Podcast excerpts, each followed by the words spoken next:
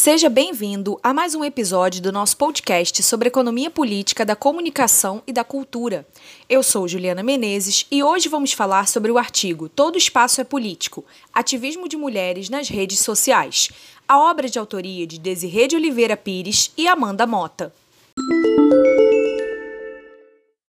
Desirê de Oliveira Pires é mestranda no programa de pós-graduação em Educação na Universidade Federal do Rio Grande, na linha de pesquisa Cultura, Identidades e Diferenças, bolsista do CAPES.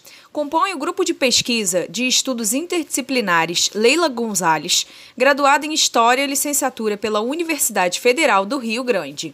Já Amanda Mota é professora do programa de pós-graduação em Educação da Universidade Federal do Rio Grande do Sul e docente do Departamento de Educação da mesma instituição. Doutora pelo programa de pós-graduação em Educação da Universidade do Vale do Sul dos Sinos, Unicinos. O artigo, publicado na revista Docência e Cibercultura em 2020, aborda sobre a temática do ativismo de mulheres nas redes sociais, o denominado ciberfeminismo. O texto pretende responder à pergunta: o que foi produzido no Brasil sobre ativismo de mulheres nas redes sociais na última década? As autoras abordam como o movimento feminista pôde, por meio das redes sociais, se apropriar do ciberespaço para propagar as causas. São citadas diversas manifestações populares que chegaram às ruas do país e que tiveram origem nas redes, como, por exemplo, um movimento hashtag Ele Não, iniciado pelo grupo na rede social Facebook denominado Mulheres Unidas contra Bolsonaro, fruto da insatisfação desse grupo social diante do discurso do então ainda candidato à presidência da República. O grupo se organizou de modo que várias manifestações foram realizadas em todo o país antes das eleições. As autoras evidenciam como esse movimento pode servir de exemplo para mostrar a potência que é o ciberfeminismo, uma estratégia de ativismo feminista que utiliza a velocidade informacional da internet para a conscientização de mulheres e de suas condições de opressão social. As autoras realizaram um estudo que constatou que na última década, com o auxílio da internet, foi possível que a causa feminista fosse popularizada, sendo propagada por um número muito maior de pessoas. Deste modo, houve uma série de transformações que são refletidas na organização dos movimentos sociais, que veem a possibilidade de usar a internet como um local para a organização política. As autoras realizaram um levantamento que evidencia uma série de estudos sobre ativismo digital feminista e o ciberfeminismo, realizando uma análise de 12 textos das áreas sociais e humanas, como comunicação, ciência política e social, linguagem, estudo de gênero e educação. Esses textos serviram de base para compreender como o ativismo digital tem se propagado nos últimos 10 anos. Um dos textos estudados pelas autoras foi o Abre aspas, do sujeito ao ciborgue, ciberfeminismo e teoria feminista no século XXI, narrativas e ativismo feminista em rede no Twitter, fecha aspas, publicado em 2018 e de autoria de Ana Paula Pereira Coelho, que traz a teoria do pensamento de Donna Haraway, buscando entender o ciberfeminismo e o feminismo, mostrando o Twitter como uma plataforma onde é possível propagar as causas do movimento.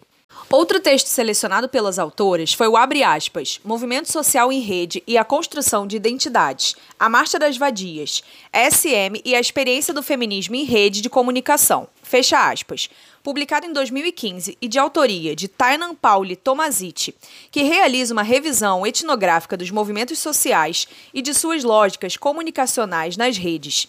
E acontece a construção da identidade coletiva analisando um estudo de casos da Marcha das Vadias em Santa Maria. As autoras observam que, traçando semelhança entre os textos estudados, pode ser percebido que, para responder à pergunta o que foi produzido no Brasil sobre o ativismo de mulheres nas redes sociais na última década, é possível observar que há um consenso de atuação dos movimentos sociais no ciberespaço, ou seja, eles estão presentes nas redes sociais, utilizando de forma positiva, fazendo a informação ser divulgada e em tempo muito menor e com maior alcance. As autoras afirmam que emerge uma geração comprometida, que se funde com as gerações das décadas de 80 e 90 e que buscam juntos uma forma eficaz para a diminuição das desigualdades sociais, enxergando o meio digital como uma ferramenta de atuação e luta política e social. As pesquisadoras analisaram ainda que a recente onda de pensamento conservador que atingiu o Brasil nos últimos anos afeta mais fortemente os grupos minoritários e que as mulheres são alvo constante de ataques, inferiorizando-as como grupo e como indivíduos, o que reafirma sua vulnerabilidade diante de várias formas de violência. Diante disso, elas afirmam que os direitos das mulheres nunca estão completamente seguros e que é necessária uma luta constante para que eles sejam reafirmados e mantidos, o que torna fundamental que todas as mulheres tenham acesso à informação sobre seus direitos, papel que o ativismo feminista nas redes sociais cumpre ao propagar tais informações. As pesquisadoras explicam que a educação pode ser compreendida de diversas formas, não somente nos espaços tradicionais de ensino, mas onde for possível transmitir conhecimento, tornando o ciberespaço um local de troca produtiva. Elas ressaltam ainda que é fundamental que seja discutido sobre o protagonismo das mulheres nos movimentos sociais, trazendo sua atuação para o protagonismo, e como é importante mostrar as articulações do movimento feminista para a diminuição da desigualdade, contribuindo para evitar os retrocessos sobre os direitos das mulheres e das minorias. Por fim, as autoras falam sobre a extrema importância do desenvolvimento de pesquisas que busquem evidenciar a presença das mulheres nas esferas sociais como sujeitos ativos das transformações da sociedade, utilizando as ferramentas digitais como plataformas de transmissão de conhecimento e que a pesquisa também compõe a luta das mulheres para uma sociedade mais igualitária.